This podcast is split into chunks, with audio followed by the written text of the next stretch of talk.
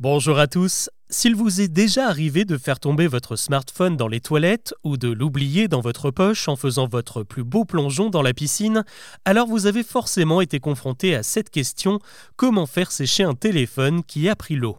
Et lorsque ce genre d'incident se produit, vous avez en général un ami plein de bons conseils qui vous dit T'as qu'à le mettre dans du riz.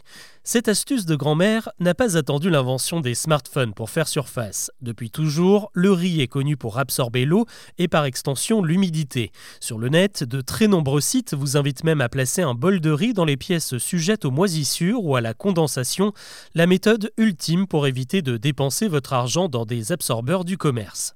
Mais si ce mythe à la vie dure, Apple a récemment décidé de s'y attaquer. Avec un simple article posté récemment sur son site officiel, on y apprend que non, en réalité le riz n'a quasiment aucun effet sur votre téléphone mouillé.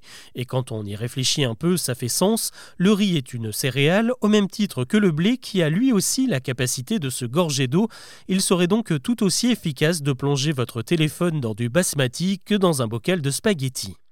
En 2015, le site EcoATM, spécialisé dans le recyclage des smartphones, avait réalisé un test pour voir quel produit est le plus à même de capter l'humidité. Et le résultat est sans appel, le riz serait beaucoup moins efficace que le couscous et même que les flocons d'avoine, mais le meilleur absorbant reste le gel de silice, vous savez les petits sachets blancs qu'on retrouve dans de nombreux colis. Cette dernière solution est aussi la meilleure car elle ne génère pas de poussière, contrairement au riz et aux autres produits alimentaires qui peuvent encore plus abîmer vos appareils. C'est d'ailleurs la mise en garde qu'Apple a postée sur son site. En plongeant votre téléphone dans le riz, vous risquez surtout d'encrasser votre appareil avec des résidus d'amidon qui se fixent dans les circuits électroniques et impossible à retirer sans démonter intégralement l'appareil. Au final, s'il n'y a qu'une seule méthode à retenir, c'est d'abord de secouer votre téléphone pour faire sortir le maximum d'eau. Il faut ensuite retirer tout ce qui est possible, comme la carte SIM et la batterie si votre modèle le permet.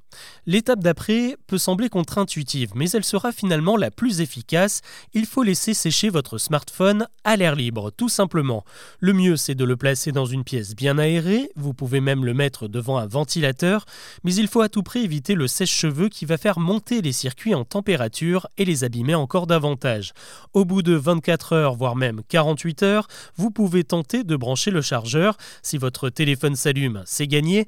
S'il ne réagit pas, vous pouvez casser votre tirelire, mais sachez que les entreprises spécialisées dans le reconditionnement reprennent la plupart des téléphones, même ceux qui ont pris l'eau, de quoi alléger un petit peu la facture.